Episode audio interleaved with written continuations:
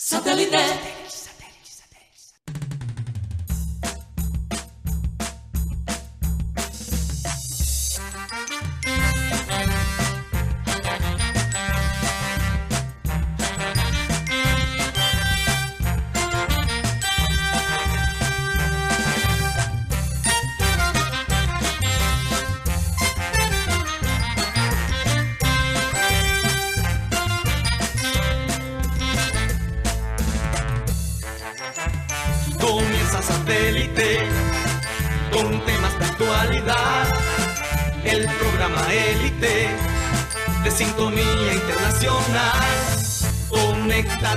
Satélite. Al aire está satélite. ¡Satélite!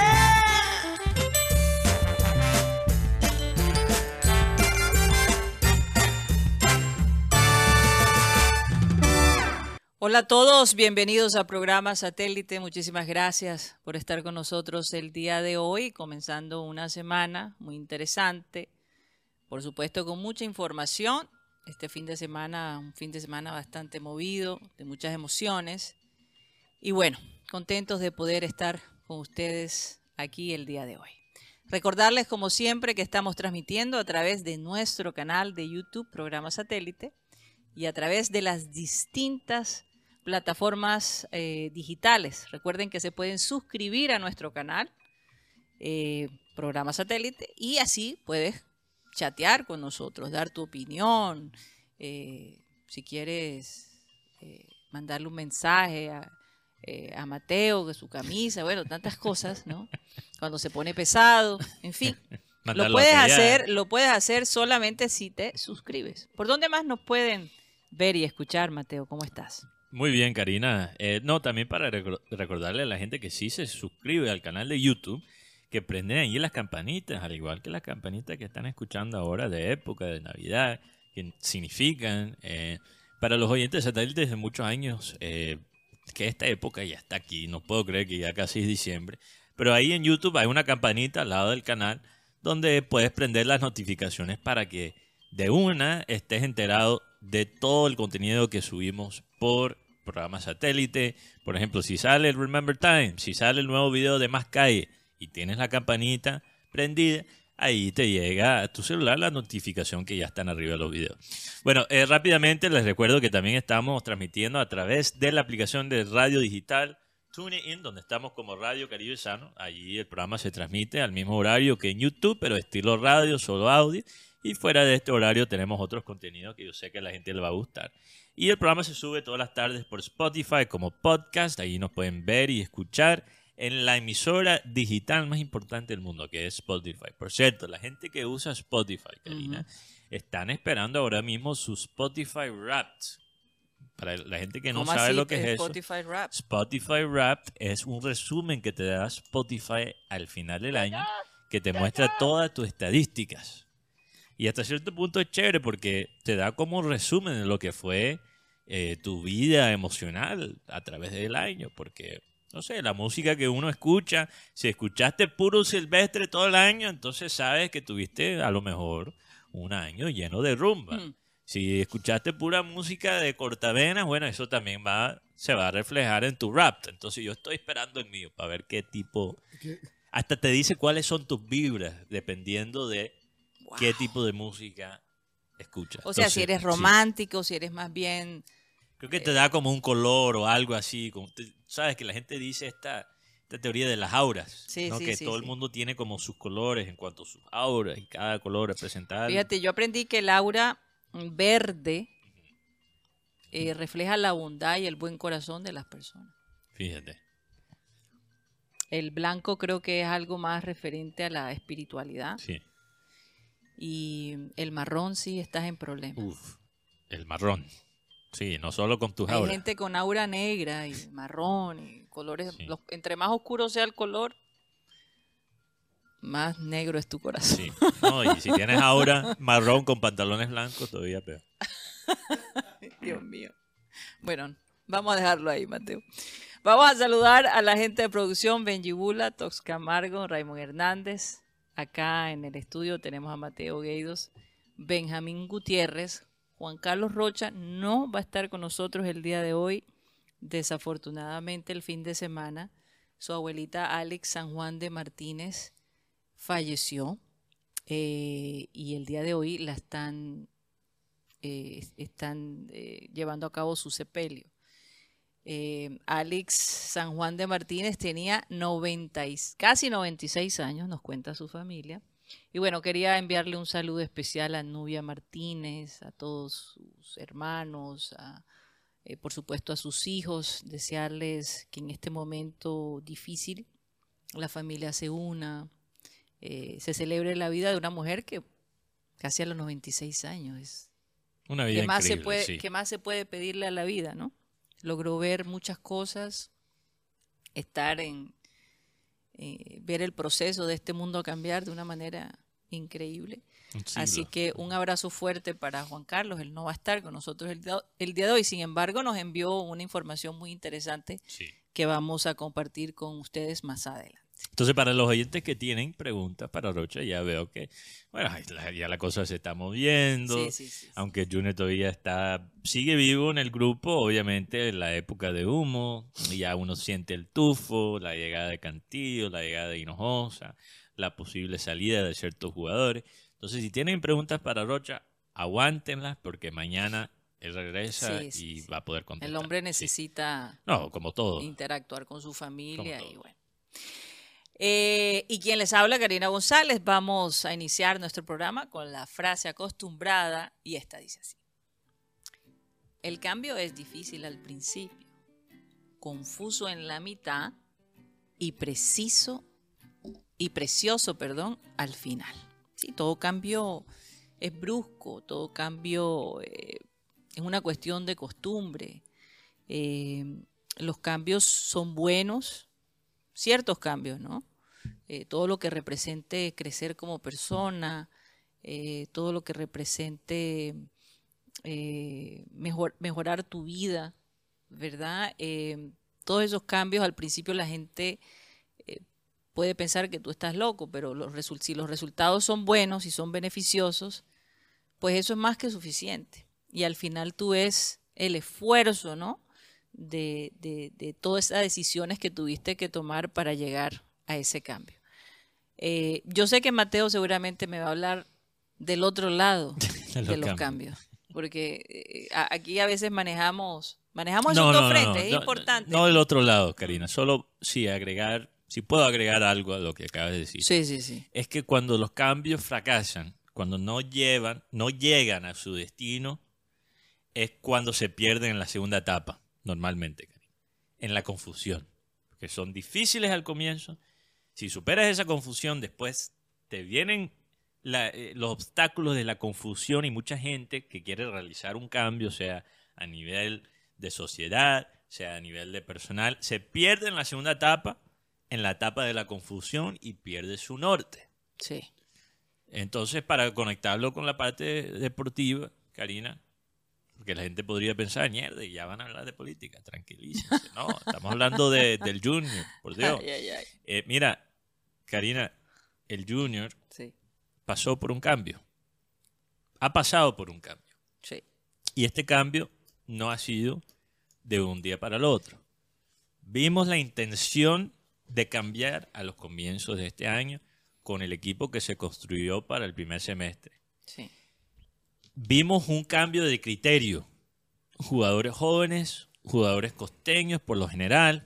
Bueno, la llegada de Quintero despidió la atención, agregó un factor X que terminó realmente dañando el grupo en muchos sentidos, futbolísticamente hablando, anímicamente hablando. Sabemos, obviamente, esa época oscura del bolillo.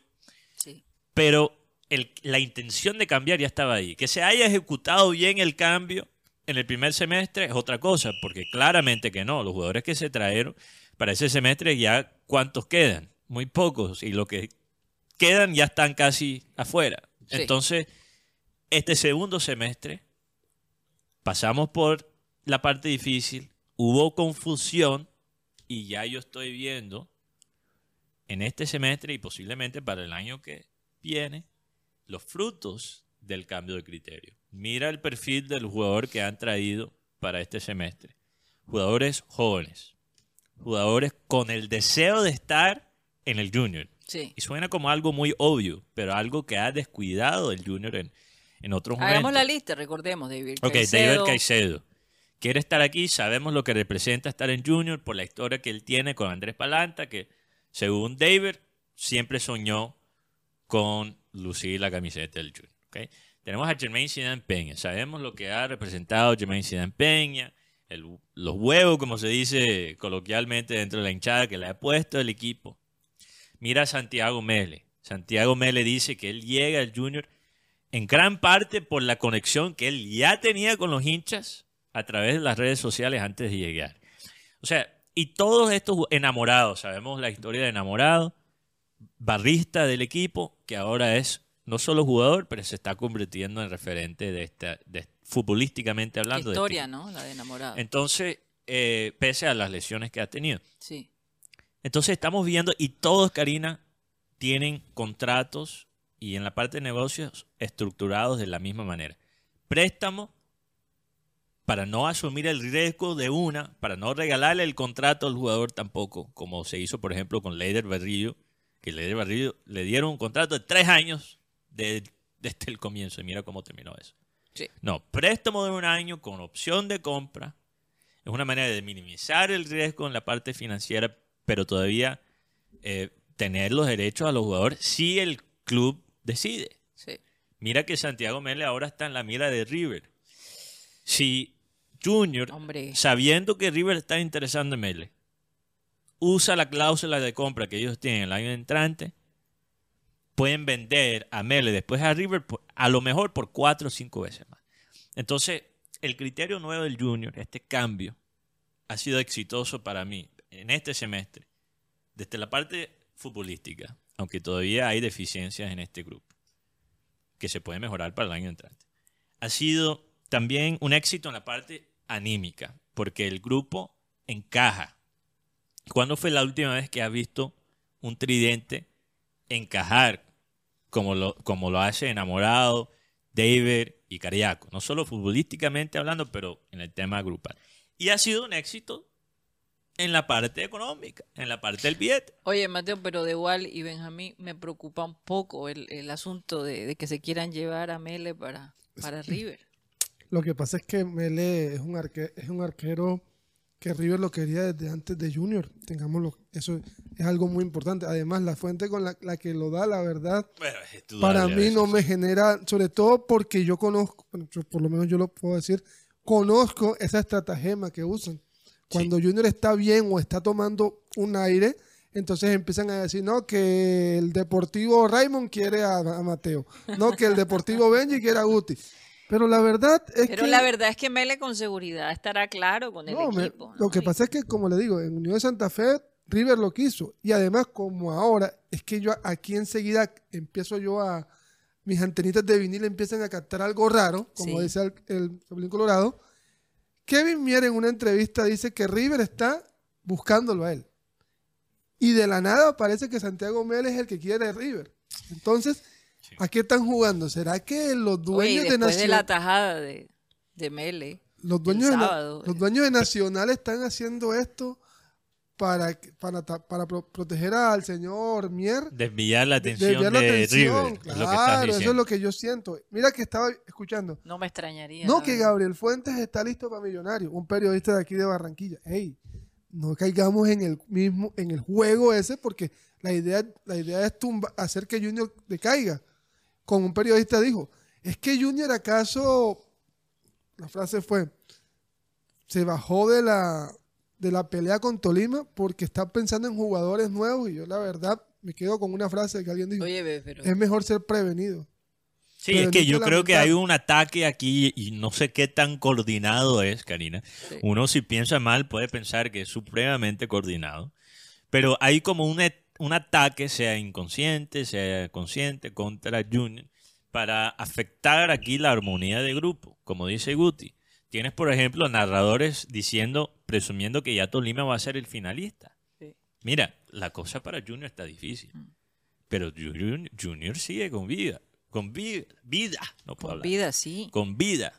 Analicemos que, que si el Junior gana los próximos dos partidos, Y después termina con Tolima, sí. eh, si Junior le gana a Tolima, la Eh, cuestión es son los la diferencia de Sí. goles. Entonces, seguimos, seguimos en la, en la batalla, ¿no? Seguimos la batalla y ¿qué pasa? ¿Cuál, cuál es el argumento en contra y a favor de Junior? Creo que es la misma.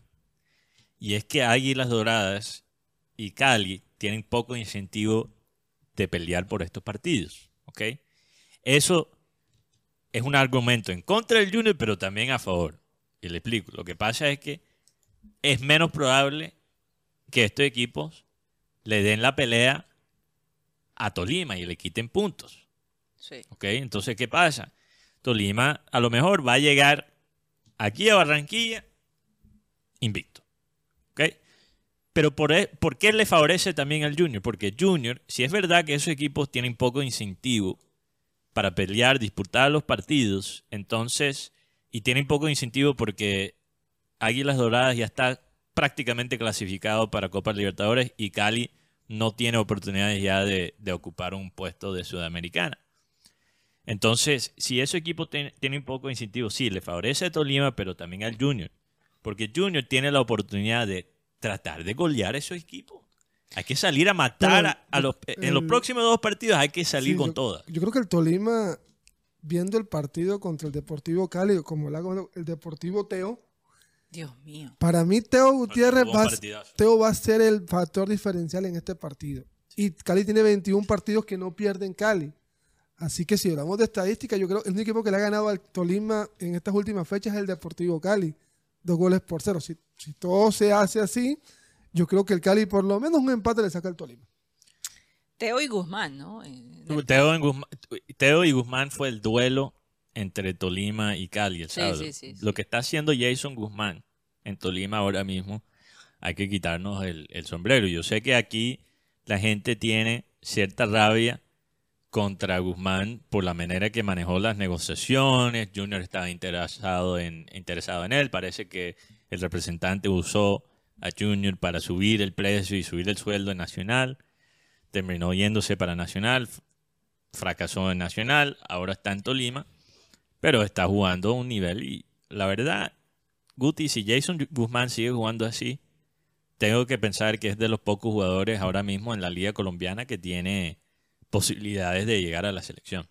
Yo creo que sí, Jason Ese Guzmán. golazo que le metió a Cali de distancia, o sea, muestra una calidad. Él siempre ha tenido Guti ese remate a la distancia, pero lo que le ha faltado a Jason Guzmán es más consistencia y ya finalmente lo está. Sí. El, tema es que Jason ha tomado ese rol de, de líder, porque es que recordemos cuando él llegó a Nacional, estaba Harlan, estaba el mismo Rifle Andrade, estaban varios jugadores. Nacional lo contrata, seamos claros, pase de la maldad Junior, porque Junior no tenía en ese momento un volante 10 porque se había ido Teo y se había ido Miguel Ángel Borja.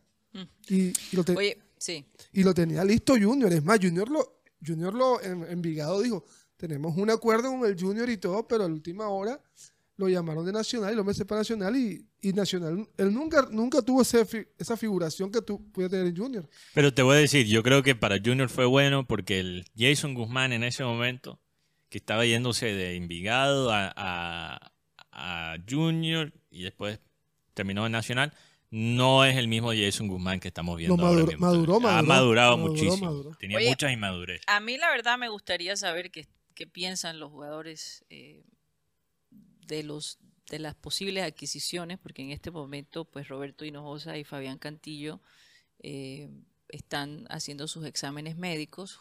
Juan Carlos Rocha nos mandó un video de la llegada de, de ambos al establecimiento eh, donde hacen ese tipo de exámenes. ¿no? Estaban saliendo del hotel. Eso es en el Sí. hotel. Eso es en el hotel. Dan Carlton. Bueno, vamos a ver esto, eh, este, este, este video especial que envió Juan Carlos Rocha el día de hoy.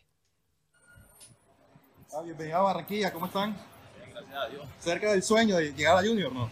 Vamos a darle las gracias a Dios por esta oportunidad y esperar para ver cómo salen los resultados de los exámenes. Esa, esa es la visión, ese es el sueño cumplido. Vuelvo y digo, gracias a Dios por la oportunidad y esperemos cómo pasan las cosas. Roberto, bienvenido. Gracias, gracias. Bienvenido, un sueño cumplido, casi. Bueno, pues ahí estamos a, a la espera de, de lo que puede pasar y ojalá Dios quiera y, y se puedan dar las cosas de la mejor manera. Un mensaje a la afición que le queda de dar en estos momentos. Eh, bueno, eh, un mensaje que le, que le pueda dar que, que si Dios quiere y, se me dan las cosas acá, eh, siempre voy a tratar de dar lo mejor de mí para, para el bien del equipo y para todos. Un mensaje, Fabián. Si Dios quiere y nos da la oportunidad de estar aquí, que esperen lo mejor de nosotros. Siempre damos el 100% y, y a darla todo si Dios nos da la posibilidad de estar aquí. Muy pargo, la verdad es que ellos no... No, es que no- Yo prefiero eso, creo. Sí, sí, que sí, él no habla mucho. Cantillo, como dijo Rocha, a él no le gusta Oye, hablar ¿por qué mucho. será que los cantillos no les gusta hablar? Oye, sí, Víctor también. Víctor, para nada le gusta hablar. No, no- no hemos podido eh, convencerlo a que hable con Yo nosotros. creo que porque cuando él estuvo aquí hubo, hubo prensa que le dio muy duro. Bueno, se especulaba sobre ciertos hábitos que tenía Cantillo y tal, que bueno. Pero en, la, en en el la cancha era otro nivel. o sea, creo Sí. que- Sí, total. Pero en todo caso, la pregunta mía es cómo se sentirá Cariaco saber que Hinojosa viene para acá. Sí, mira, Si lo, si lo motiva a dar mucho más de él, está bien. o por el contrario, lo va a tomar, se va, se va a sentir más relajado y no va a querer dar, lo que me parecería una tontería, porque Esperemos que firmen primero. Sí. Cuando ya después que firmen ya uno puede como que decir, este jugador Sí. ya hace parte del club. No, pero Guti, eso es muy cierto lo que acabas de decir, porque sabemos que en Junior las cosas pueden dar un giro Hoy- siempre. Hoy, están aquí, mañana dicen, no, no. Pero ya estamos hablando de una de un fichaje que está ya casi ahí. Si ya están aquí, si ya están en el Dan Carlton, si ya están haciendo los exámenes. señores, lo más probable es que ellos pasen los exámenes lo más médicos. probable. Dos jugadores jóvenes. La cuestión, sí. eh, ya se habló, no sé si ya se, se, se, se habló del dinero que se les va a pagar y todo ese tipo de cosas, o todavía Me- está me imagino- si ya están haciendo exámenes médicos. Eso, son, eso, es- eso es muy poco se habla del tema económico, a no ser que sea una figura rimbombante. Porque uno te pregunta, "¿Cuá- ¿cuánto se está ganando Leider Berrío? Nu- Nunca se sabe, pero cuando supo lo de Quintero, enseguida los empresarios empiezan a soltar cifras. No, es que les conviene, en el caso de Quintero, les conviene a los representantes, hasta cierto punto al alcalde que hizo, ayudó a hacer el negocio, al Quintero mismo, que la gente sepa cuánto se esté ganando. Incluso, a lo mejor esas cifras que salieron hasta Están podrían estar un poquito infladas. Oye, Mateo, yo creo que todo- están infladas. todo lo Sí. que el Junior, eh, todo lo que los hinchas han tenido que vivir, ¿no? Eh, con todos estos cambios, con todo esto... Ha sido un año Ah, largo. eh, eh, honestamente parece que dos años en uno. Pero eh, hay que, mira, el, el hincha de Junior hasta cierto punto tiene una memoria muy corta. Esto lo he hablado con muchos hinchas eh, aquí en Barranquilla, con personas mucho más dateados sobre el juniorismo por la edad, por la experiencia que yo. Y yo creo que esto lo estamos viendo reflejado en el año porque la gente puede estar muy frustrada todavía con ciertas cosas del equipo. La gente no se, no se siente ese fervor por un ídolo como Vaca, a pesar de él seguir escalando en la historia y tratando de alcanzar a, a Valenciano, que eso lo veo prácticamente imposible. Pero todavía est- estamos hablando de un hombre que ahora ocupa el segundo puesto en los goleadores históricos del Junior. Y la gente no, no siente ese fervor por él. Entonces hay muchas cosas que la gente, y se nota en la asistencia al estadio, solo 11 mil eh, fanáticos en el partido contra Águilas Doradas. Lo dijimos la semana pasada que eso era probable. Pero yo creo que nosotros deberíamos estar muy agradecidos con este equipo, porque quien, pensando en todo lo que ha pasado este año, Hmm. pensar que Junior en estos momentos tiene todavía chances para llegar a la final, aunque esté difícil ahora mismo la vaina, es realmente un pequeño milagro. Es un pequeño milagro. Y una de las cosas que le pedimos a Arturo Reyes para estos cuadrangulares, cuando analizamos cuáles son las cosas que todavía le faltan a él, hacer algo en los cuadrangulares. Hacer algo en los cuadrangulares. Sí, perdió el primer partido de la peor manera. Pero mira cómo se ha recuperado el grupo. Entonces yo creo que eso habla de un Arturo Reyes que va mejorando, que finalmente está aprendiendo de ciertos errores, de ciertos manejos, que encuentra un grupo que se alinea mu- mucho más con sus valores. Entonces yo creo que, hey, yo entiendo las frustraciones que la gente tiene con el equipo, pero este equipo merece nuestro apoyo. Este equipo para ese último partido en casa de la temporada, lo que podría ser el último partido en casa contra Tolima, merece sentir el estadio lleno. Sí. Y con la hinchada de su lado. La pregunta ahora, bueno, porque Águilas Doradas ha sido la gran decepción. Entonces, a eso me quería, ref- me Sí. quería referir. Hay equipos que llegan cabalgando el- todos contra todos con 20 fechas de invicto y llegas al, al cuadrangular y te, No significa nada. te, caes. El América, tremenda temporada que hizo, Sí. también ya es el primer, Básicamente ya es el, pri- primer, eliminado. eliminado. O sea, entonces, ¿qué está pasando? O sea, hacen, yo pregunto, la intensidad en el torneo regular es, un- es una intensidad tres cuartos y la otra es, es 100%, porque, hay, porque, por ejemplo, yo veo a Junior en el cuadrangular y me pareció ver este equipo contra, contra Unión Magdalena en la, en la liga cuando le ganó 7 a 1. Fue un equipo intenso, un equipo que tiene dos velociraptors por las bandas. Porque de verdad, David Caicedo y enamorado. No, que enamorado le dicen deportivo enamorado porque traga, traga mucha bola. Pero en, los- en los dos, en los- de los tres goles, enamorado tiene que ver en, lo- en dos. El primero le pone un pase largo a, a David y en el segundo le pone el pase a David para el penalti. No creo que hemos visto todavía la mejor versión de Enamorado, pero con todo y eso, lo que sí hemos visto es muy bueno. Y David Caicedo, yo no sé si ustedes han notado igual, pero David Caicedo, a pesar de jugar muy bien este semestre, Sí. tampoco había mostrado su mejor versión, porque creo que físicamente todavía estaba cogiendo ritmo después de recuperarse de una lesión grave allá en Vancouver y solo Sí. estar jugando pocos minutos allá desde la banca. Llegó de allá jugando 15 minutos, 10 minutos, y llegó acá el Junior y lo tiraron al vacío y le ha caído una carga. 19 Inmenso. partidos ha disputado ya con Junior. Tiene Y- 5 goles y 4 no, cuatro goles y 5 asistencias. Y ya yo veo a David, teniendo en cuenta el partido que jugó contra Águilas, ya yo veo un David que está en forma física. que se atrevió a pedirle el penalti a Cariaco. Que hasta se atrevió a pedirle el, pena- el penal, el, ter- el segundo penal, Es el segundo. Sí. porque él es muy bueno haciendo penales. Pero por supuesto Sí, Vaca ya estaba en Vaca. posesión de... Ay, es bueno que Vaca Sí, lo- sí, sí. No, y- Además, ¿cuántos goles lleva Vaca? ahora? Acá lleva Te- 11 goles. 11 en liga. No, pero, pero digamos en el Junior, como ya superó a Teo, Lleva nove- 96. 96. Faltan 4 para llegar al gol 100. Y eh, en estos días estaba viendo lo de los penaltis. La gente dice, no, que Vaca todo es puro penalti. Vaca, el, cin- ni el 50% de sus goles son de penalti.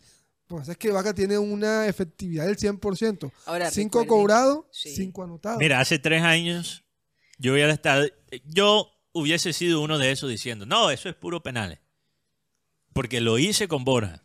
Sí. Cometí el error con Borja. Pero tú no puedes menospreciar un 9 que mete goles a pesar de no jugar tan bien y que también cobra bien los penales. pero es que yo te digo una cosa, Mateo. Porque se fue Borja y ¿qué ¿Cuántos pasó? buenos jugadores han cobrado un penal y no lo han podido No, no, meter? es- Eso no es cualquier cosa. y cualquier la cosa. cobró muy bien. No podemos menospreciar los penales. Cariaco No, muy bien también cobra definen, penales. definen. Cariaco 7 goles, Vaca 11.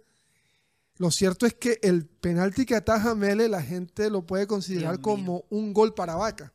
Porque recordemos Sí. que Marco Pérez tiene 13 goles. Si Marco Pérez marcaba el penalti, se ponía con 14 y Santiago. Eso, eso me está- Mele le hizo el favor de Vaca para Vaca tener más posibilidades de pasar a Marco y Pérez lo como cierto es que Santiago Mele en este partido tuvimos oportunidad de estar en la rueda de prensa de preguntarle a Arturo Reyes y a Santiago Mele.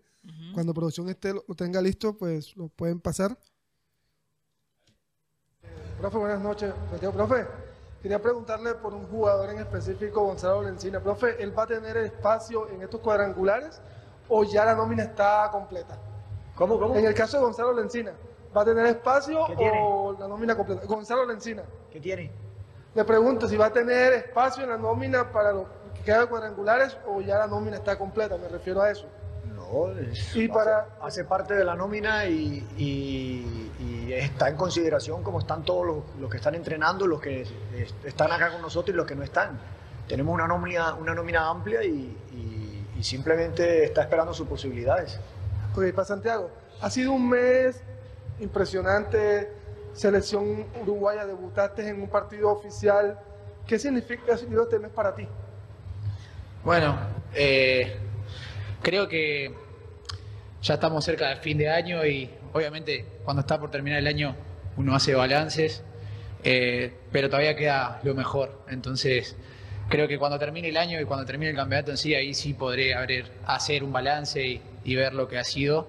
Pero sin duda que, que estoy muy agradecido por lo que estoy viviendo y confiamos. Eh, nosotros con Edwin Herrera hablamos mucho también y una de las cosas que hablamos es que la gloria postrera será mayor que la primera. Y confiamos de que así va a ser y que lo mejor está por venir. Interesante. Lo mejor está por venir. Está por venir, esa es una, una buena actitud. Y, y por otro lado, eh, se siente, se ve muy cómodo. Eh, Benjamín, yo, yo, yo pienso que este- este- este- esta- esto debe hacer dos preguntas de un solo. No, no, no, Porque pero yo las dividí. Sí, pero, pero digo, porque es que eh, Rocha también lo hace, le tira dos preguntas y ya Arturo a no, veces- no, no, no, Pero pero a es que, veces es que hay fue, que- la ¿Y misma qué pre- tiene? fue la misma pregunta, sino que él me decía, ¿pero qué no? ¿Qué- por qué? Está- el hombre ya estaba cansado. Yo no creo sé que qué se estaba haciendo el sordo. Se hacía el sordo porque- Esc- Escuchó, Benjamín Gutiérrez, programa satélite. Ay, ah, ese es ellos. satélite. Pero ¿qué No. tiene? Ay, ¿Pero qué tiene? Dios. Pero ¿qué tiene? ¿Pero qué tiene? No, ¿Qué pero fue que... Te estaba jodiendo, Guti. Yo- No, lo cierto es que hubo un momento de la rueda de prensa del día sábado que Mele menciona algo de Dios. Y el técnico... Tenía una camiseta también. Sí, claro. Y el técnico Arturo Reyes lo que le dice es, Dios es fiel. Entonces hay una conexión con la parte espiritual muy importante en el tema con Junior ahí. En todo el grupo, ¿no? en todo el grupo. Ahí está viendo la celebración, cascaron a Inestrosa. Oye, el video de Inestrosa bailando con Arturo Reyes. Cargando a Arturo Reyes. Yo creo que eso fue lo mejor del partido. No, el Ahora, hay- matrimonio, el matrimonio, hay gente- la pedida hay- de hay matrimonio. Ok. Ah, bueno. Ay, Dios mío. Sí qué que- cantidad de cosas que desglosar sí, en sí, ese sí. partido. Oye, Realmente pero- fue un partido entretenido. Pero qué sí. bonito, ¿verdad? El matrimonio. Sí, la, la, la- Yo no sé, pero las expresiones de las. Yo no sé si fue por el impacto. Mateo, yo creo que ella se sentía un poquito abochornada, porque es que La todo cara. el mundo mirando, hay Sí. personas que no están acostumbradas, ¿verdad? Que a, a- a Mira, llamar la atención cosa, a si- nivel nacional. Si yo estoy proponiendo matrimonio Ujú. y mi pareja me mira de esa forma, yo creo que yo guardo de nuevo el anillo. Y me voy a comer butifarra. Mm. ¿Por qué? ¿Por Yo- qué? yo No, no sé, ella tenía- estaba en shock. Tenía unas expresiones, no sé, como que. A mí no me pareció, Dios. Mateo. Ella no, ella no esperaba eso, la verdad. Ella estaba bastante distraída. Sí. Excelente la narración Ella de Eduardo estaba- Luis. Ella estaba pendiente de la Kiss Cam. Es que ese es Ah, la el tema. Kiss La, Cam. ¿sabes que la Kiss Cam es la del Sí, beso. sí, sí. Ah, Y, y ellos aparecen en la cámara. Entonces, cuando- Primero les aparece la Kiss Cam y después aparece la, oye, pero ¿cómo hizo el hombre para conseguir todo eso, no? Lograr yo la creo que- atención, habló con el camarógrafo, El camarógrafo puede ser. habló con la gente de Win, eso es que es llave tiene del que camarógrafo. Eh. No, pero a, a mí me pareció bacano. o sea, No, sí, chévere, sí, chévere. Y creo que, bueno, no se veía algo así en un partido de Junior AC. Desde el primer partido del chateo, que, un- Ay, bueno, no eh, hablemos que de eso. un Sí, personaje que se quería hacer más que lo, que lo de Char, se, puso, se pidió matrimonio a su esposa. Sí, sí, sí, ¿no? Hablemos de cosas más bacanas. Sí, exacto. Hablemos de cosas más. Oye, hablando de cosas más bacanas relacionado con ese momento, la narración de Eduardo Luis, que ahora mismo es el, el narrador del momento, Karina. Mucho drama, hay novelas. Pero Sí, te- sí, sí. tengo- Óyeme, la historia alrededor de esto, porque Eduardo Sí. Luis conquistó el corazón de la mayoría de los televidentes. La verdad Sí, es que en ese partido Colombia-Brasil. con Colombia-Brasil, su narración lo hizo uno más.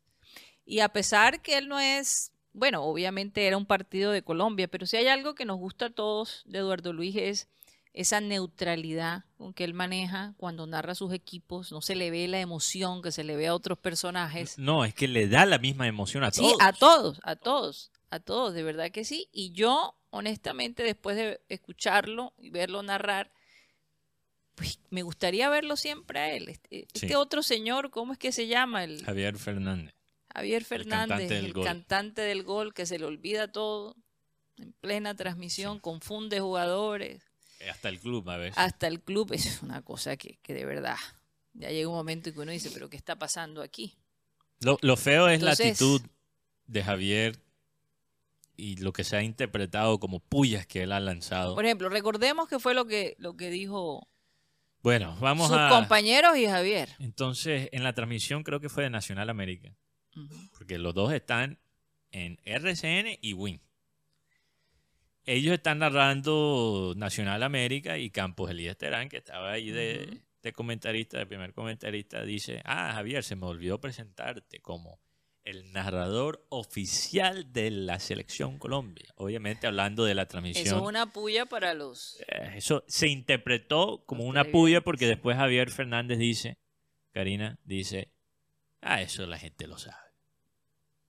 Y Farid Mandragón, ahí de, ¿de qué? De Perico, repitiendo lo que dice Javier Fernández, diciendo, sí, ya la, gente lo sabe, ya la gente lo sabe. ¿Quién es el narrador oficial de la Selección Colombia? Eso es lo que estaban insinuando. Después de un, digamos, un buen review de cómo lo hizo Ed- Eduardo Luis en el partido Colombia-Brasil, donde tuvo ese momento que yo creo que va a quedar en la historia el madrazo que tiró, pero eh, yo creo que ese momento fue tan lindo, Karina, porque hasta cierto punto representa lo que estaba diciendo todo el mundo en el país en ese momento y todos los colombianos que también están en el extranjero. Yo creo que todo el mundo dijo HP golazo en ese O momento. puso, le puso apellido al gol, ¿oíste? Sí. Entonces, eh, yo creo que ahí son, mira, para ser narrador, para llegar a ese punto, uno tiene que, es necesario tener cierto ego. Sí, definitivamente. Pero cuando ya eres el pasado, lo que te llevó a ese punto, te puedes, es el obstáculo para uno darse cuenta que a lo mejor ya no es tu Y, momento. y si es parte de la competencia, porque recordemos que el Javier Fernández era el, el- el- el de Colombia en, en Caracol. Sí. Lo cierto es que Eduardo Luis se ha ganado mucho a la gente. Porque por- es sencillo. Sí, y, y tiene como principal, bueno, tiene uno de- una de sus principales figuras a, a- no podemos des- a interpretar es, es Edgar Perea. Sí. Ahora, eh, Bueno, eh, por lo menos, por no lo menos se que- proyecta sencillo, Sí. Mateo. No sé No. cómo sea. No es nada sencillo.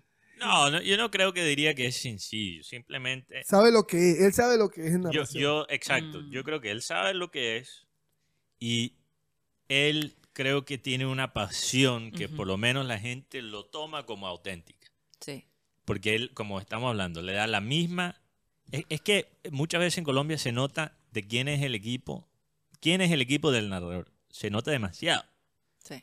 Entonces, que Mateo, tengamos... los medios no son fáciles. No son fáciles, pero tener un narrador que canta con la misma emoción, sea Junior, sea Nacional, sea América, sea DIM, sea Deportivo Cali, sea Huila, no importa, él canta los goles con la misma emoción y creo que trata, él trata de ponerse en la posición del hincha en ese momento, como lo hacen los mejores Sí, narradores. le pone un estribillo a cada, Sí. a cada gol, por lo menos en el Junior es la banda de los Minions, taran, taran, taran, sí. Eh, Peter Drury, que para mí es el mejor narrador inglés, porque la verdad es que los narradores ingleses dan mucha pava. No sé si tú te has puesto a escuchar una transmisión Son muy fríos. británica de Guti, No. Son Y muy, es algo muy, aunque, mira, no me muy puedo- grises, ¿no? muy grises, manera, muy... Sí, dan pava, Pero dan pava. Mateo, pobrecito, el clima no es fácil. Sí, pero Peter Drury es la excepción. ¿Por qué? Sí. él explicó, él dijo, y cuando yo me estoy preparando para un partido, yo me estoy imaginando las conversaciones que tienen los hinchas de cada equipo antes del partido. ¿De qué, Interesante. de qué estarán hablando en el bar tomándose una cerveza antes de, antes de entrar al estadio? Mm.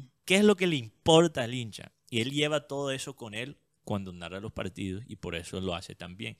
Yo creo, yo creo que Eduardo Luis debe, debe hacer algo parecido porque esa es la impresión que yo tengo. Se prepara, se mentaliza. Se mentaliza cómo quiere que el hincha cuando marca un gol su equipo, cómo quiere que, que sea el Y relato. así debe ser. Así debe ser cuando tú estás a nivel nacional narrando distintos partidos. El fin de semana, por supuesto, Liverpool eh, City.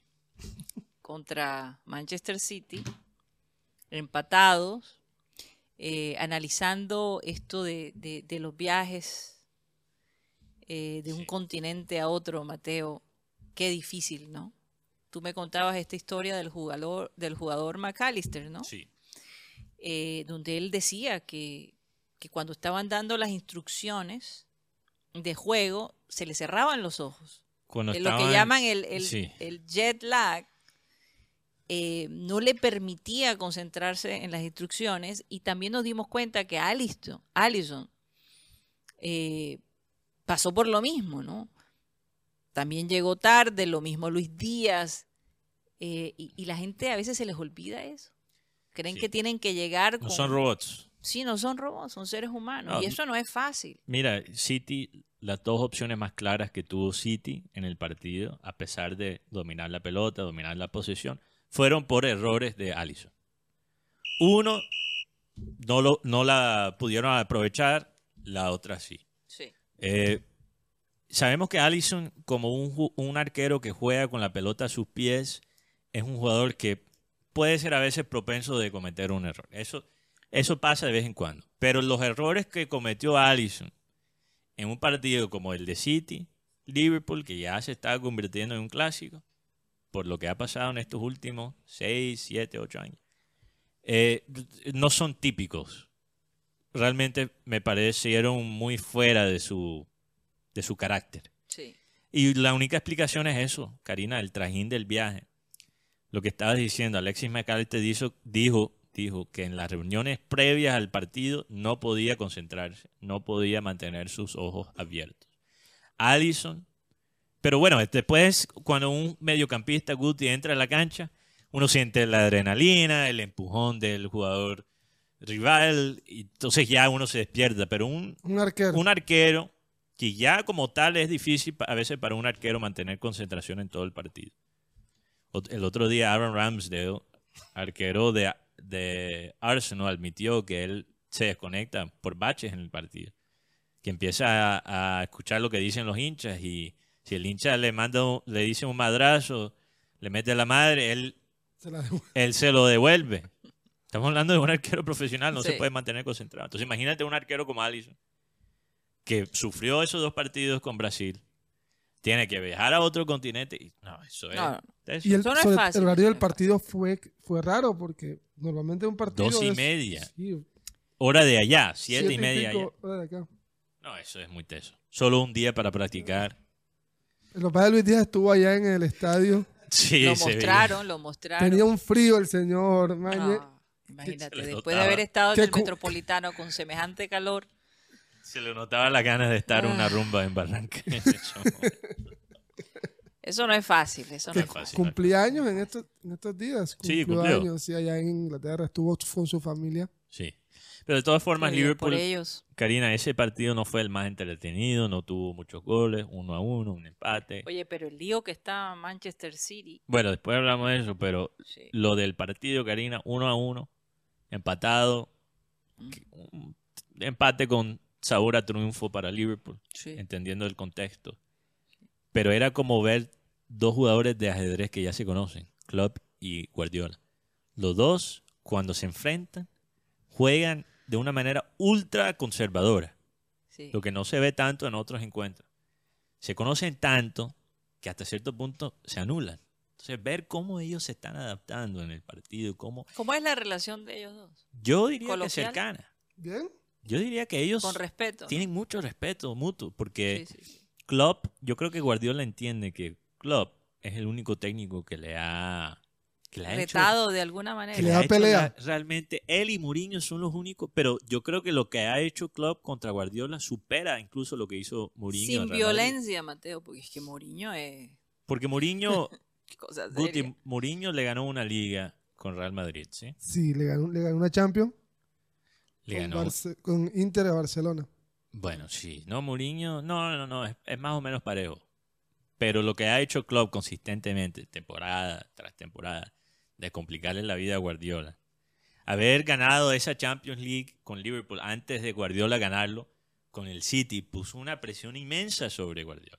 Total. Entonces, son rivales con mucho respeto y por eso tuviste a Klopp cuando se incendió a Darwin al final del partido con Guardiola, que quería pele- hasta pelear con Guardiola. Pero ¿qué, qué fue lo que pasó? Oye, Quiero sí, saber ¿qué qué pasó. Guardiola no quiso explicar la situación. Y Darwin menos.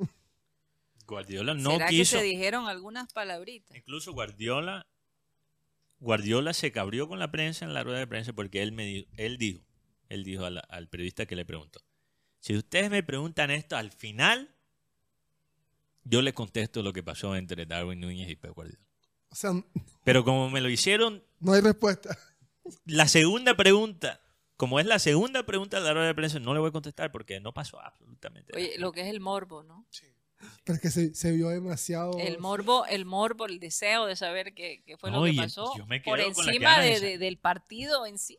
No, y, y aparte que muchos medios enseguida el titular fue casi se van a los golpes. Tampoco. Como si hubiese sido una escena mucho más dramática, pero realmente no pasó. Sí fue dramático, pero no tampoco así. pero Pero Klopp tuvo que agarrar a Darwin. Klopp tuvo que y, y Klopp dijo, por primera vez no estaba no estoy involucrado yo en, en una de estas situaciones. porque. Porque Klopp tuvo su... No con Guardiola, pero ha tenido No, sus- pero con los árbitros. Con los árbitros. Recuérdalo.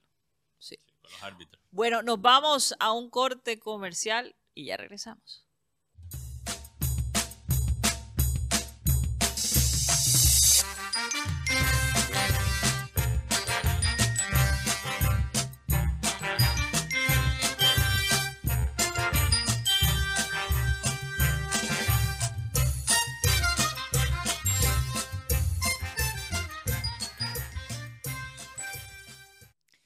Esto es programa satélite que se transmite desde la ciudad de Barranquilla, Colombia, South America, la capital deportiva de nuestro país. Y estamos a nombre de Unilegal, esta empresa en el Caribe colombiano que te puede ayudar, te puede asistir si tienes un problema legal.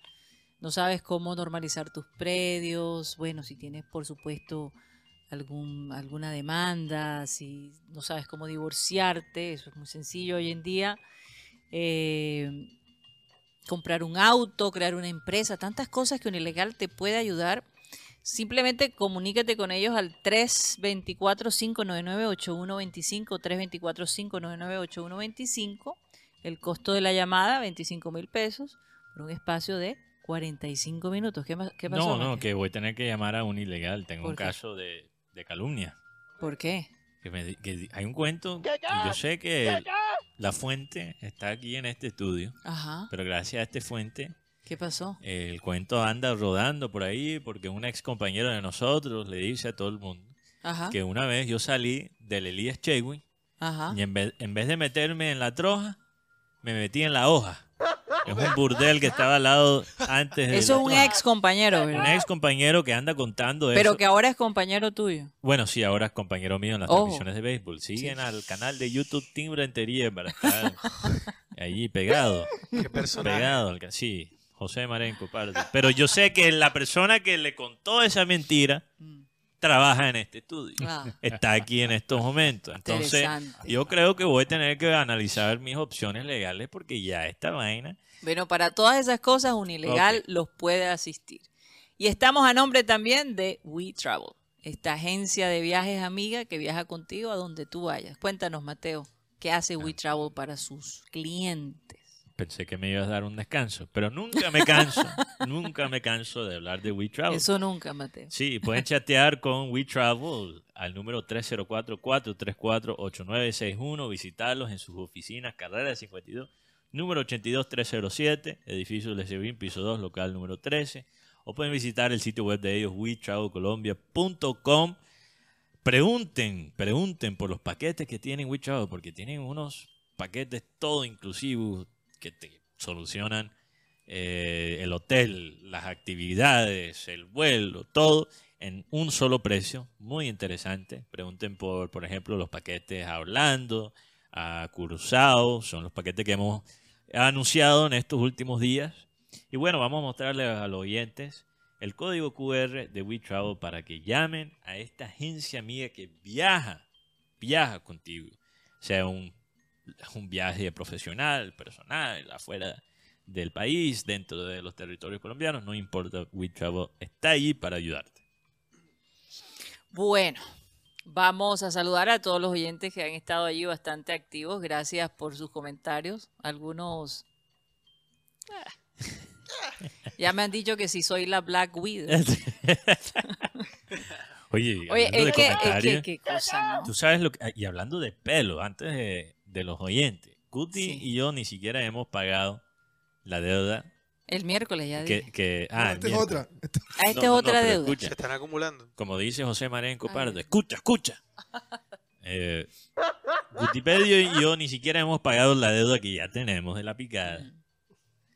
Y ya está haciendo promesas Gutipedio aquí fuera del micrófono. ¿Por qué? ¿Qué Y dijo? aquí lo voy a anunciar públicamente. ¿Qué dijo? Benjamín Gutiérrez Fontalvo, Ajá. alias Gutipedio, alias Wikipedia, alias Wiki, alias Guti, prometió que si Junior gana el título este año, se va a hacer una rayita Tipo. tipo Deber Caicedo, no Deber tan Caicedo. gruesa, no tan gruesa, pero por lo menos una rayita rubio en el pelo si Junior gana la décima. Oye, yo, No, extrañamos. yo te digo algo, yo te digo algo. eh, a veces hay que hacer cambios, como lo, lo mencioné al principio. Estilo Johnny González. Oye, aquí, No, ven- no. aquí mis compañeros me dijeron que, que les gustaba el cambio.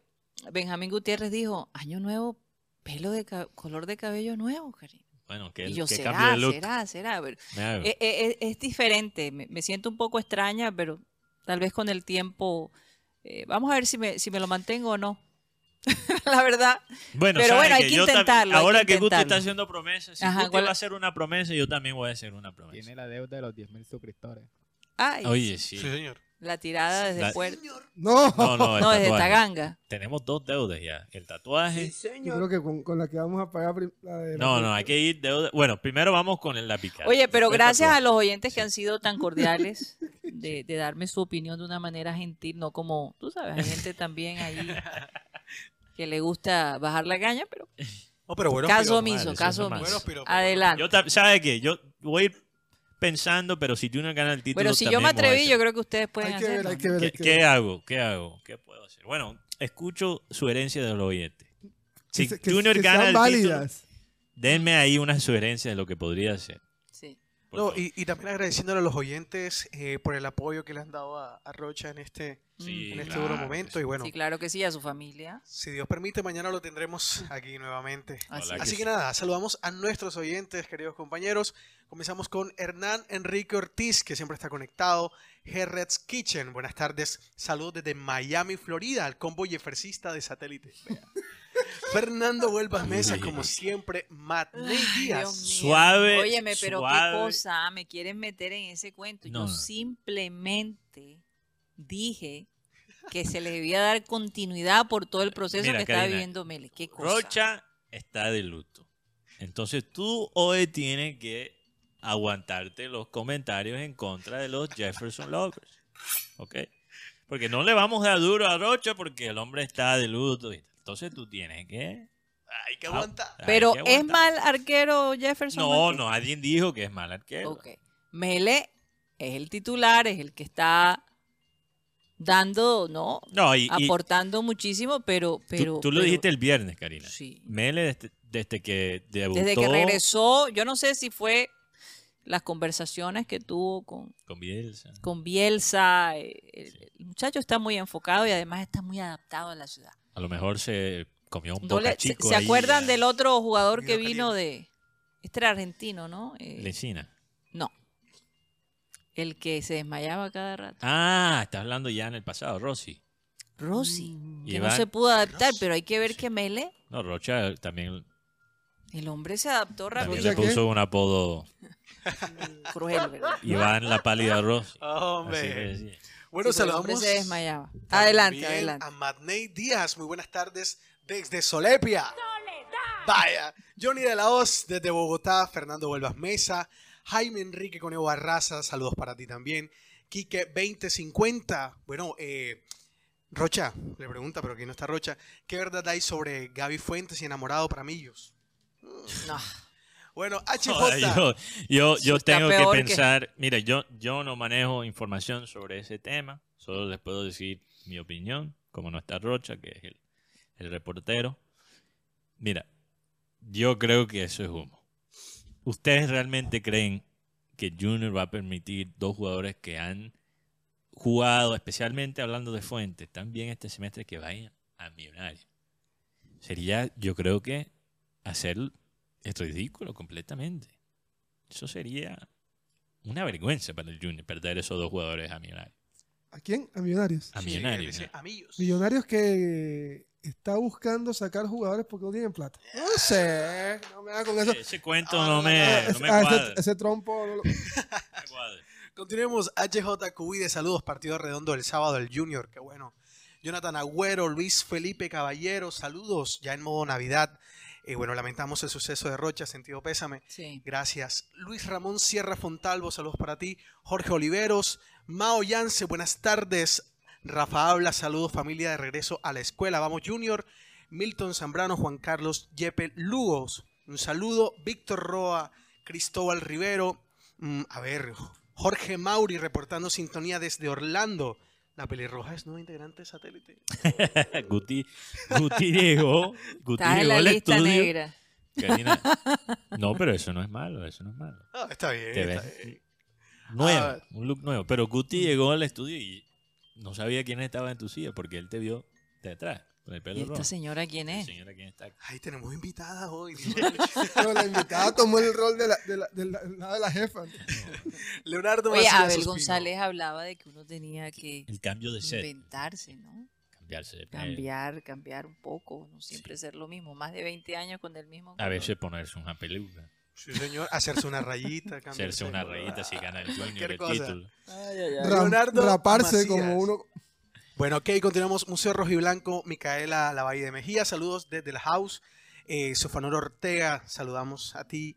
Eh, Junior Tiburón, ¿es Karina o Black Widow? Mm. Aldair Gil, José Gracias Garcés. por la flor. Sí, ¿sabes? Hay, hay buena creatividad entre nuestros oyentes para estos piropos. Y bueno, no, eh, Mae Charris, saludo para ti, Gran Luke Cari, siete años menos.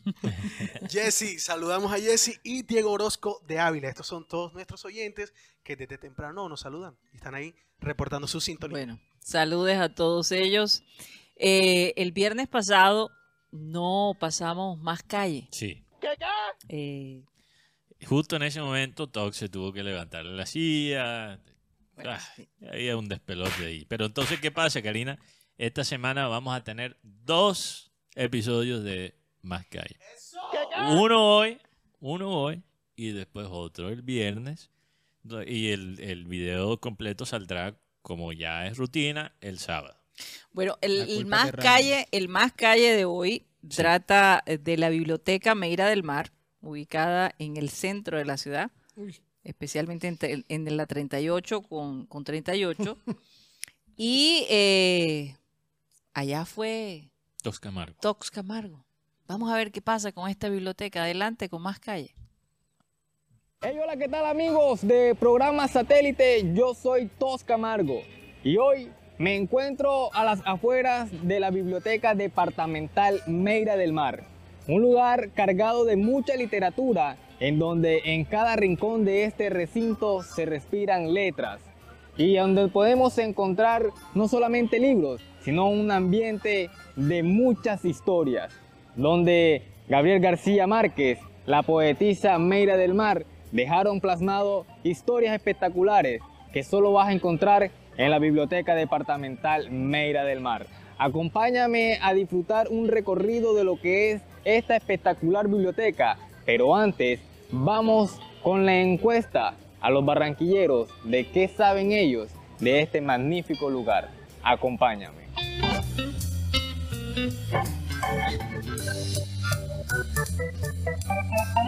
Mi hermanito, no sé. Nada. No me acuerdo. Nada. Mierda, ya. el problema es que yo no estoy de aquí, no, no te la puedo responder.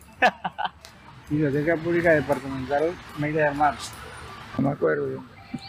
Tengo años que no, que no conozco Barranquilla. No me rajaste.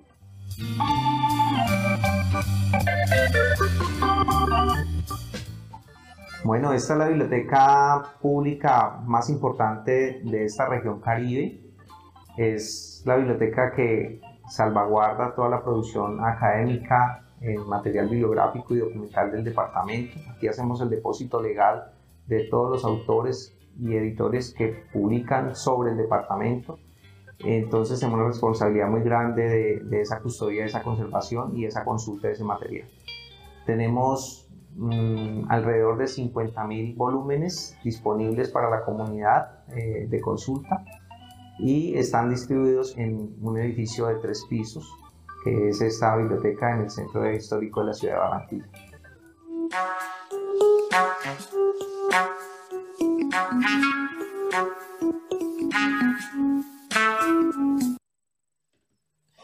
Bueno, eso fue más calle. Oye, tanta gente Excelente. Excelente lugar. Y video completo esta tarde en YouTube, ¿no? Eh, Confírmame, producción. Porque hay más, hay más detalles, Sí, más señor. imágenes Sí. de esa biblioteca tan importante. Muy curioso, Sí, Karina, señor. el dato de tener los textos sobre la región. Porque muchos de esos materiales no se encuentran en línea tan fácilmente. es. Entonces, poder investigar sobre la región es importante para la identidad cultural de nuestros departamentos, de nuestra ciudad. Para nuestras escuelas. Entonces, para la gente que quisiera investigar la historia de nuestra región, Sí, ese es, el un, punto. Es un lugar muy, muy, a- Muy agradable, Muy sí. agradable porque ahí hacen eventos en a las afueras, hacen eventos, colegios. Y, la, y además tienes la oportunidad de leer, de encontrarte con una lectura muy, muy interesante. Y En- regional, y sí, regional. claro. Sí. Está ubicada esta y después está ubicada la de la aduana. Entonces son dos La de la aduana es muy linda también. Sí, muy linda. Y, y bueno, hay que hacerle promoción a, a estos escenarios culturales, Karina. Yo no sé si Oye, la gente... ¿qué ha pasado con la iluminación de las calles principales de nuestra ciudad? No sé. Eso lo teníamos antes. Me imagino que es por nuestra pesadilla diaria. No sé, quizás Ay. es otro parte del presupuesto que se fumó. Pero, lo que iba- recuerden que, las sí. teníamos. Las teníamos en las calles principales. El año pasado, ¿ustedes vieron algunas luces en las calles? Yo veo toda la disminución es llevada al malecón y llevada ahora al, al Mallorquín. Sí. Es lo que yo veo ahora. Sí, no lo veo tanto Alguien estuvo por, por Mallorquín y me contaba que, óyeme, la parqueada ah, para Mejor llegar, a pie. O sea, que te tienes que preparar mentalmente porque el calor es tremendo. Sí. La humedad impresionante. Es decir, si tú allá, allá vas a, a espantar lo que sabemos, Ajá. ve con tenis.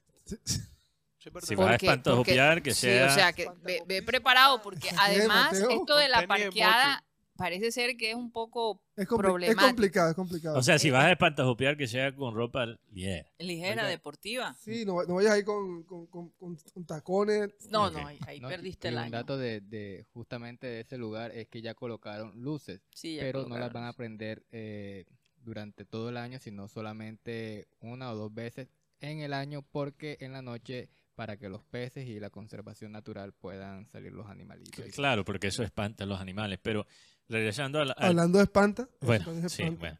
Regresando al tema cultural, Karina, yo no sé si la gente entiende la cantidad de eventos culturales que hay en Barranquilla todas las semanas. Hay cuentas que pueden seguir. Nadie me está pagando para hacer esta publicidad, quiero aclarar. O sea, yo creo que ya esto lo estoy haciendo porque me importa. Nos importa aquí en este Pero programa. la poca cultura. promoción, Mateo. Kia Cultural, que K-I-L-L-A Cultura, creo que se llama la cuenta. Tiene muchos datos sobre los eventos y te vas a dar cuenta en esa cuenta de Instagram.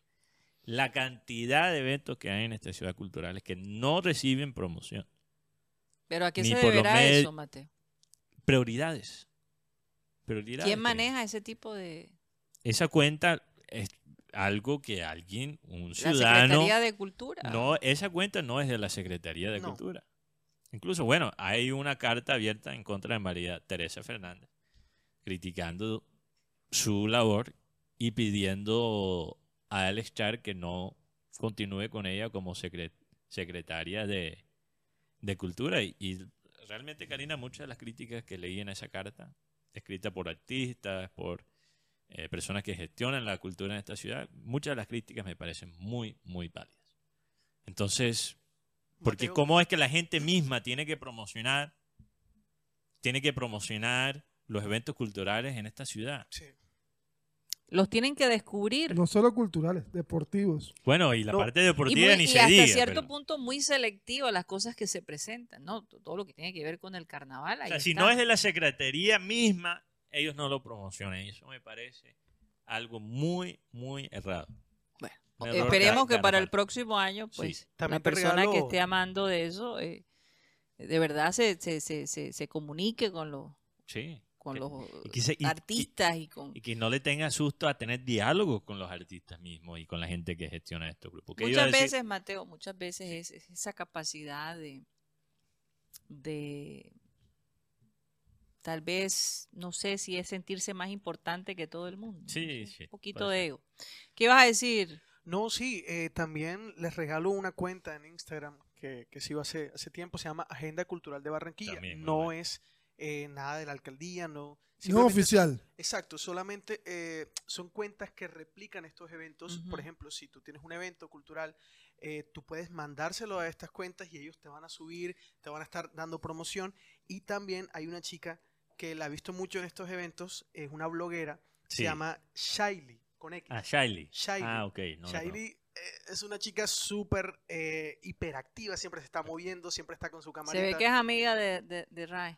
No somos amigos, no somos Él es amigos. admirador, admirador. Pero y- fíjate- Admirador de, de Viste que, que pasa esto de que te encuentras a gente Sí, y ya como que se conocen de mirada. Es como, ah, bueno, ya estás aquí. Sí, Me ha pasado, me ha pasado en ciertos conciertos y tal, que veo a alguien como, "Mm, yo, yo te sigo en. Instagram y tú me sigues a mí, pero no nos conocemos. Ah, sí, eso pasa, eso pasa. No, tan- no patrocinado, ¿ok? Sí, no, no. Pero, pero eh, sí, mira que los estudiantes en Barranquilla son, yo sé que reciben muchas críticas en la generación, estos pelados y tal, de hoy en día, les gusta Bad y tal. Bueno, la pelada que ves perreando con la música de Bad Bunny puesto un sábado en una discoteca, el domingo podría estar haciendo un evento cultural que no tiene apoyo. O sea, los estudiantes en Barranquilla están peleando por la parte cultural y la identidad cultural de esta ciudad. Importante porque nos hace, importante. nos hace falta el- ese sentido de pertenencia. Pero ñere, si no tienes palanca aquí, Ujú. nadie impulsa tu, tu evento y eso no, no puede ser así. No, y, y- como te digo, y, y- y curiosamente teniendo pues el periódico local de su parte y no usarlo para ese tipo de cosas es como que Lo- El trabajo que está haciendo estas cuentas de Instagram lo debería estar haciendo. lo debería estar haciendo el Heraldo. Claro que sí. ¿El qué? El Heraldo. Pero Pero voy a fíjate- decir de nombre. Periódico local. No, no, no. que- Pero fíjate que siento que ahí hay un tema de falta de credibilidad. Siento que la gente prefiere creer a- estas cuentas y decir, ok, había eventos, pero lo que ves en el periódico, creo que por un tema también de la payola.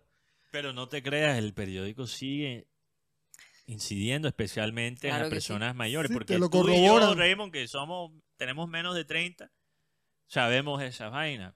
Pero ¿cómo le llega esa noticia a la gente? Sí, Porque son, muchos de esos eventos no son solo para personas jóvenes. Entonces... eh, Oye, eh, aquí hay difícil. festivales de, de cine francés, hay una serie de cosas cosa, que pasan en nuestra ciudad y la gente no se ni entera. por allí. Solamente el mismo gremio, ¿no? Que se pasan la voz de, de uno a otro. Ay, pila, que hay un... Pues nosotros aquí en programa satélite nos encantaría tener la información cultural de nuestra totalmente. ciudad para los fines de semana, porque a veces uno el fin de semana dice, ¿qué hacemos el fin de semana? O playa, No, o hay- hay- restaurante, o Karina, hay periodistas que... Malecón. Hay periodistas que pueden llenar su programa casi completamente de publicidad. Hasta le aceptan propaganda del cementerio. Sí, señor. Y no hacen publicidad a, la- a los eventos culturales. Bueno, ¿qué tienes contra los cementerios, Abel González? No, yo no tengo nada en contra de los cementerios. Lo que digo es que Universal. aceptan, llenan el programa de ellos, que es, no, es, es 90% publicidad, 10% noticias. Y no son capaces de darle la publicidad a la cosa cultural. Así es. Estás espantando a potenciales Oigan, eh, tenemos un video de, de Mele. patrocinio Venga, del cementerio. Gutiérrez, háblanos de este video. El video del día de hoy es la arenga que hace Santiago Mele antes del partido de Junior ante Águilas Doradas. Ok. Yo creo que el equipo demostró una muestra de carácter. Porque no cualquiera arranca un playoff perdiendo 3 a 0, 3 a 1 y se levanta como se levantó. Eso es una muestra de que todo lo que vivimos no fue en vano. Tuvimos momentos jodidos, derrotas duras, y acá estamos levantados, y acá estamos prontos para pelear, carajo. Entonces hoy muchachos, busquemos la excelencia, que creo que es nuestro único enemigo. La- busquemos la excelencia y dejemos todo lo demás, todo lo que pueda pasar después, los otros resultados, no importa, eso déjenlo en manos de Dios. Hoy busque la, exige- la ex- la excelencia y demande excelencia a su compañero, porque así vamos a lograr los tres puntos.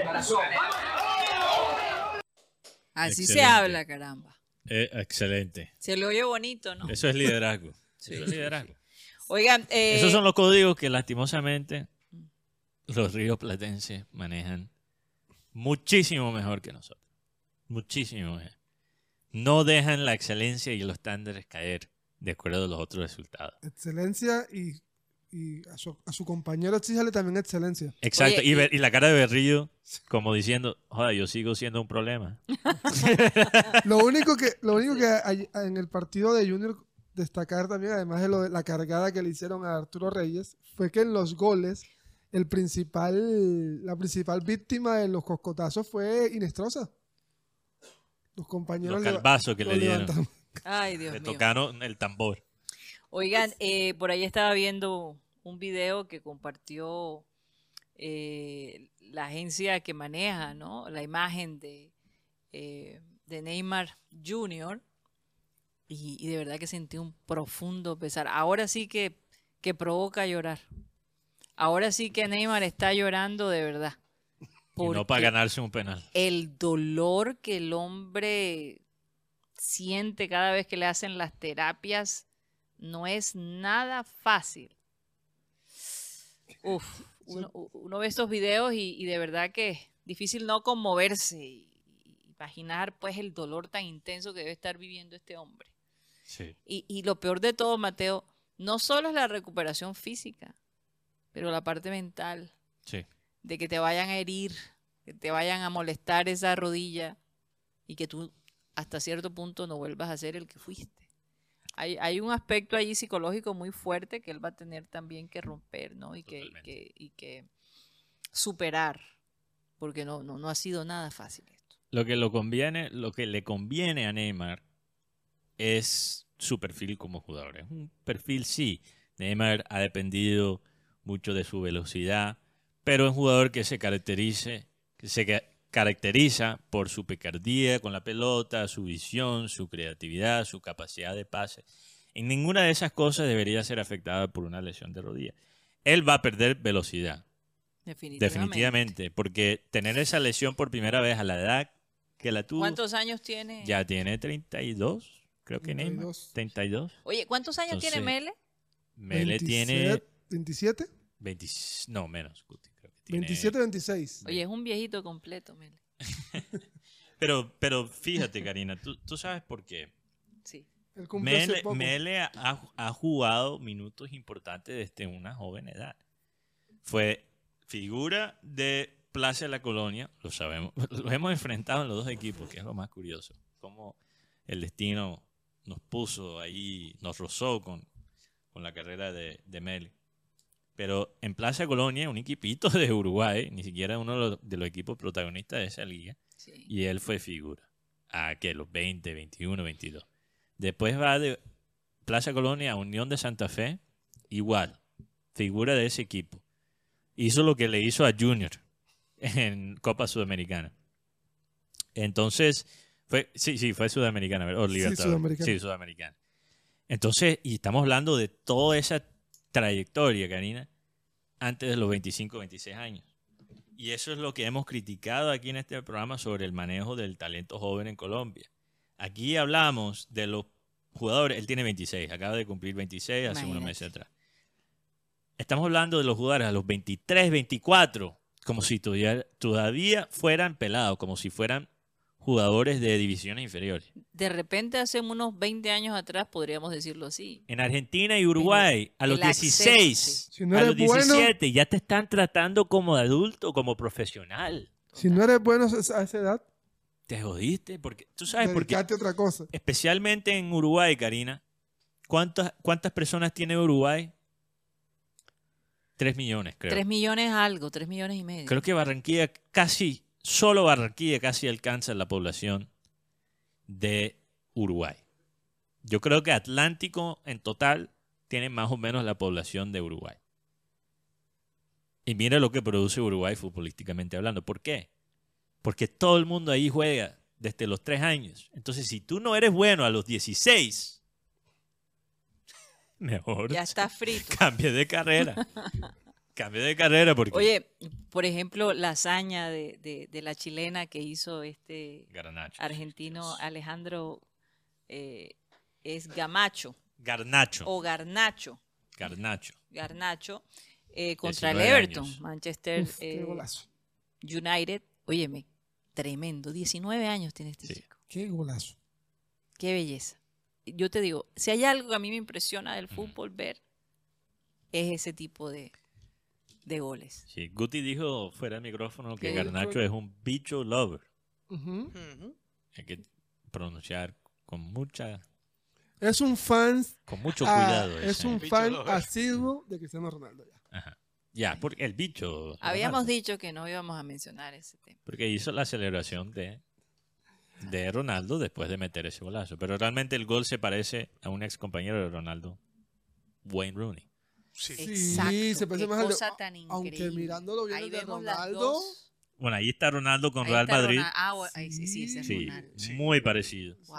También me recordó al, al gol de Rooney, creo que fue contra City. Claro. contra En un City. clásico de un derby de Manchester. Sí, claro. Que creo que fue votado el gol más icónico de la Premier League. Oiga, Zlatan hizo uno así, ¿no? Sí, es que ese gol es a los Zlatan, a los Ronaldo, Crack. a los Rooney, un gol de crack. ¿Sabes? Eh, con respecto a ese tema, Arturo Vidal dio una, Ay, Dios. unas declaraciones y bueno. Sí, que dijo Vidal. Claro, él dice, bueno, terrible golazo. Lo único malo, ¿para qué celebrar como cristiano? Está bien que sea tu ídolo, pero tiene que hacer su nombre o va a quedar siempre en la sombra. Estoy de acuerdo. Textualmente lo dice así el señor. De- Eso depende.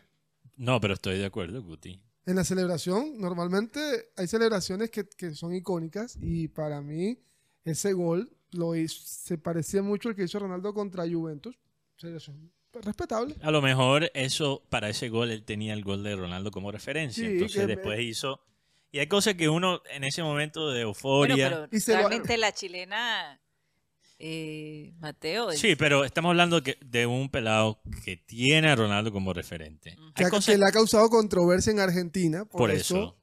claro. Pero quizás en la euforia ni siquiera lo estaba pensando tan, tan así. O sea, uno hace cosas por instinto también. Pero yo, yo tengo una teoría sobre los argentinos que son fanáticos o fanáticas de Ronaldo. Ajá. Eh, porque también hay una jugadora, recuérdeme la jugadora de la selección argentina femenina que también es anti-Messi, pro Ronaldo. eh, eh, ¿Yanina o Vanina? No- ahora no recuerdo Es su que, nombre. tiene, es que tiene se, un me, nombre así como... se me escapó su nombre. Yanina es un, es un nombre tan argentino. No recuerdo, no recuerdo. Pero el argentino que es pro Ronaldo me da muchas de las mismas sensaciones que un barranquillero que es fanático de Nacional. Yamila Rodríguez. Ah, Yamila, Yamila Rodríguez, Rodríguez. gracias. Yamila, no Yanina. Pero están de acuerdo. El argentino que es fanático de Nacional es como el barranquillero que es fanático... No, el, el argentino que es fanático de Ronaldo es como el barranquillero que es fanático de Nacional. Me da como la misma sensación. Uy, ese, ese tema... Esa, Sí, va por ahí la esa es para cuestión. pregunta, esa es para pregunta para los oyentes. No, y te ¿Qué sorprendería. te causan? Te sorprendería la cantidad de barranquilleros que adoran al, al equipo. Lo que No, pasa... es que tú ves la, cuando gana Nacional un título, ese 84 se pone loco. Sí, señor. Eso es verdad. Lo que pasa es Y que... empiezan a hablar como paisas y todo. El tema con Aunque el- bueno, el- también tenemos un compañero. ¿En serio, Mateo? Sí. Yo no he estado cuando ha ganado Nacional en la 84. entonces, Es loco. Es la loco. verdad. Es loco, El tema verdad. es que mucha gente se convirtió al, al Nacional aquí en Barranquilla por el tema de que era fue el equipo que más ganó en la época de los 90 y eso, Y fue, la Copa Libertadores. eso fue creando una, una, una hinchada en Nacional, pero también en Medellín se, se camuflan algunos Barranquilla hinchas de ellos. ¿Y los de. América de Cali? Ah, no. Guti, tú me dijiste que eh, algo sobreviera. Una, un humo sobreviene. Un humo no. sobreviera, Bueno, será una Guti verdad. bomba. No sé si es humo, pero, Pero, pero sí se ha rumorado mucho. No hay Guti, no hay- perdón, Guti, no hay libro de Rochete, entonces hoy es libro de Guchete. Lo cierto es que se ha rumorado y en redes, y hay que esperar la oficialización, si es cierto o no es cierto, que Viera va, va a trabajar con Junior en la parte organizacional, en la parte de, de los jugadores que se van a fichar. ¿y qué pasó con Willa? Willa bajo. Willa se fue a la B. Mierda, quizás Viera dijo, eh, señor Marwan, eres mi ave, pero... No, Ya, además el que es que presupuesto a- bajó. A, Viera le gusta Barranquilla. No, sí, eso es obvio. Por ahí lo vi. Sí, por el- sí, por disfrutando de la vida. en, estos en estos días Viera soltó una declaración que hablábamos ahorita de lo, de Uruguay. En Uruguay los jugadores de 17, 18 años son, ya son jugadores profesionales. Los de aquí a los 20 los quieren todavía poner como peladitos de 15 años y eso es, es muy malo. que el fútbol, en, en los, en los países que producen tantos jugadores, Karina, países como... y que producen tantos técnicos también. Como Uruguay, Colombia- Brasil. Colombia produce muchos jugadores, pero ¿cuántos técnicos? Si tú miras España, Brasil no está produciendo tantos técnicos, Pero jugadores. pero jugadores No, sí. jugadores sí, me refería a jugadores. Pero analizas algo que para mí conecta a España, conecta a Uruguay, a Argentina, a Brasil. El fútbol como jugador y como técnico es una vocación. Y tú cuando te estás formando como persona, también, o sea, eso es tan importante como tu desarrollo futbolístico. Especialmente, menos en Brasil, pero especialmente en países como Uruguay y como España y como Argentina. Sí. Es una vocación. Alemania también es así. Es una vocación completa. Un- es, es como cuando mandan los pelados. Oye, se me fue la voz un segundo. Como cuando mandan los pelados a ser sacerdotes en la escuela de este joven. Es algo que absorbe tu vida completa. Y aquí, lastimosamente, sigue siendo en muchos casos una recocha. 17 años, no, el pelado tiene tiempo, vamos a ir llevándolo. Pero no, no- no- 17 y 18 hay que 24 ponerlo a, a ver de qué está Si a hecho. los 24 años estás en un equipo de tercera, cuarta división en Europa, No, pero Karina, si Ahí tú no tienes nada que 23 hacer. años y estás mamando banca, incluso en un equipo como el Junior, ¿cómo dijiste, Mateo? perdón, usé un término ahí, chupando banca. tragando banca. Pero mira, yo, yo- yo creo que también, también va en la cultura, en la, en la cultura del colombiano, Mateo. Yo creo que hay, hay a los a los 18 es la aparentemente la mayoría de edad. Pero yo siento que algunas madres hasta los 20 y pico dicen esto ya- todavía es mi niño. Sí. Algunas madres no. Todas. Todas, las Bueno, madres. yo no sé porque No, mira, yo creo que Mira, pueden tener 50 años y Es todavía verdad. vamos a decir eso. Pero me refiero a eso, que por ejemplo en- Sí, en, sí, es Estados. Unidos se ve algo diferente, que es que la lo sueltan un poco más rápido. Sí. Y es, por ejemplo, aquí, Sí, sí, sí, eso es un factor. Claro, por ejemplo, aquí. Entonces la culpa es de las madres. No, Culpa- la culpa Karina, de la- es culpa la- tuya. La culpa es de la cultura. No, yo soy eh, independiente. Pero mira, eh, ¿Por qué lo digo? rato, ¿Por, qué lo digo? Porque hay jugadores que tú los escuchas hablar y, pero te- si fuera por ti, y que tienen 17 años y escuchas hablar, "Viste, pero tiene una madurez impresionante, pero Sí. no lo quieren soltar. Pero Exacto. hay personas de 25 que hablan y digo, no, que, mira, Homer Martínez. ¿Qué Homer Martínez tiene 26 años y todavía lo tratamos como si fuera un pelado. No, no lo es. Mira, Caramba. si Junior no va a la final y gana sus últimos tres partidos y no va a la final por diferencia de gol, podemos decir que la culpa que Junior no esté en la final es de Homer Martínez. claro, claro, porque Y deberíamos criticarlo proporcionalmente a ese error. porque ese partido... ya, no, ya eso no es- podemos, ya no podemos taparlo, o sea, ya no podemos cubrirle la espalda, Karina. Ya es un jugador de 26 años. Y si él va, como nos dijo Arzuaga, Uy, si él se va a proyectar de esa manera, porque Arzuaga básicamente llegó en este programa, Karina, no estabas ese día, pero dijo que Omar estaba bollón. Lo dice agra- Arzuaga, agrandado. agrandado. Yo creo que se puede reconocer el peso de un comentario así de un ex futbolista como Arzuaga. Mateo, pero de todos modos lo que tú estás diciendo es fuerte. ¿Qué? Que si el Junior no, Pero es verdad. no gana este los cuadrangulares, No, si Junior gana sus partidos. si gana sus falta, partidos y, es no- por gol, Y no clasifican por Mm. diferencia de gol, en gran parte es culpa de Homer Martínez por la tarjeta roja en el primer partido contra Tolima. En gran parte, porque si Junior hubiese perdido ese partido, sí. pero por una diferencia solo de un gol, el contexto actual de los cuadrangulares sería muy distinto. no sé. De todos modos, aunque futbolísticamente de repente no son unos niños, desde el punto de vista de madurez, Siguen, sí lo siguen, sí lo siguen. siguen inmaduros. John Vélez. Siguen, Pero la madurez también Sí. tiene que ver con el arbitraje malo que tenemos también. Porque- Total. Porque esa jugada era para expulsión del jugador de Junior y el, y el jugador de Tolima. Pero dio papaya en todo el partido. No podemos criticar solo la tarjeta roja sin ignorar el contexto, lo que Pero hubo mira- antes. Oye, mira lo que le costó, por ejemplo. Tolima tenía, yo me imagino a Tolima, Karina, antes del partido, con una foto de Homer Martínez sobre el tablero, dice, este es el man que se va a tragar el amague, porque le- se lo hicieron todo el partido hasta que lo expulsaron. Y se lo, cada vez se tragó el amague. Eso, ese tarjeta, esa tarjeta roja no pasó de un momento Por eso para es el que yo digo, Mateo, es que no se puede, no se puede dejar a un lado la parte psicológica. Totalmente.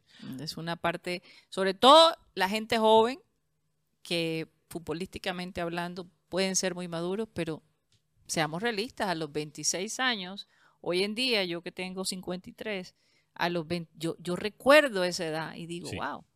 Y uno pensaba que era la persona madura, que podía hacer esto, que podía hacer lo otro, y qué inmadureces las cosas, la- las cosas que uno hacía a esa edad. Sí, a los 27 años uno se da cuenta lo tan niño que fue a los 19 y 20. Sí. Pero, Karina, hablando de psicología, tengo un tema ahí pendiente que me, en- Rápidamente. en algún momento me gustaría hablar con la Ajá. doctora Claudia, pero Sí. aprovecho para mandarle un feliz cumpleaños Claro. A la nuestra- doctora a la Claudia. doctora Claudia que cumplió ayer, no voy a decir cuántos años, Sí. pero feliz No, yo te lo cumpleaños. puedo decir. No, no, no, hay que decirlo. no Si hay yo tengo 53 y ella es mayor que yo dos Bueno, años. Calcule. Oye, yo tratando de evitar. Sumen ahí, sumen ahí, sumen ahí. Oye, y también Almita Alma, Soto, Almita Soto. que la queremos mucho, una, una prima muy querida, una prima hermana que está en la ciudad de San Diego, Alejandrito, su hijo, que lo amamos tanto, tanto, tanto. Y Va a ser atleta ese niño. Sí, definitivamente. Yo no sé si es fútbol, rugby, Béisbol. UFC. Pero las hace todas. béisbol. Dios mío, yo nunca había visto un niño con tanta, tanto talento deportivo, de verdad. Mira, Guti, cuando él se para a patear una pelota, ya lo hace como si fuera un arquero profesional. Sí. Se Va, para va a ser así, arquero. Sí. No sé. Yo no sé, pero él tiene una No sé. gran capacidad de Pero patear cuando y- lanza la bola, por ejemplo, También. con la mano, parece el, un pitcher. No, y imita a los peleadores de, de Sí. UFC. También. ¿Qué- qué? Dios. No, una cosa. El, el deporte que ese niño escoge. Es- ese, es el Le irá famoso, bien. ese es el famoso Coldeportes. Sí.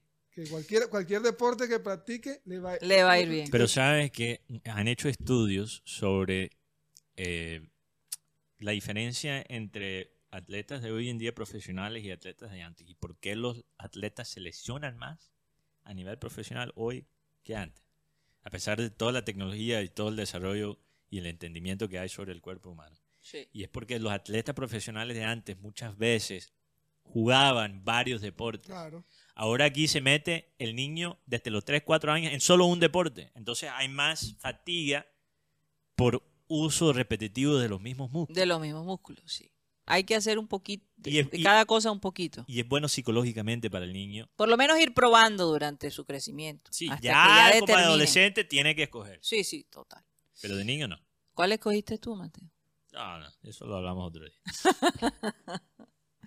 Bueno, se nos acabó el tiempo. Muchas gracias por haber estado con nosotros. hablar paja.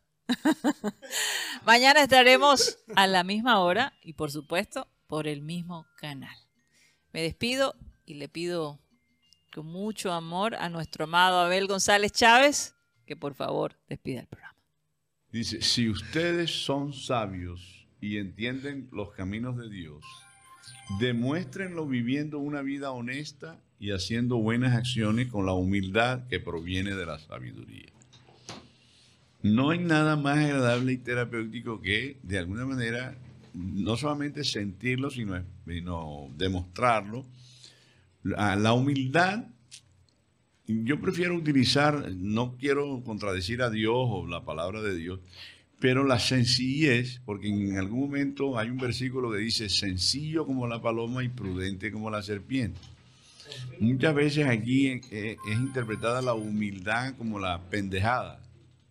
Y la sencillez de pronto es un poquito más acorde con, con esa sensación y esa proyección de sencillez que manejan personas que pudieran ser un poquito más prepotentes y sin embargo no lo son. Y, ah, eh, y, pro- y promueven o proyectan una sencillez. Pero en la palabra palabra dice así. Repito el versículo. Si ustedes son sabios y entienden los caminos de Dios, demuéstrenlo viviendo una vida honesta y haciendo buenas acciones con la humildad que proviene de la sabiduría. Que la gente cree que la humildad es de los pendejos. Sin embargo, la Biblia piensa que la humildad es de los sabios. Eh, hay gente que tiene sentido de pertenencia y de alguna manera expresa su proyección. Hay, hay empresarios que les gusta el, el- el- el individuo que, quiere, que tiene aspiraciones en la empresa. Señoras y señores, créanlo, se nos acabó el time.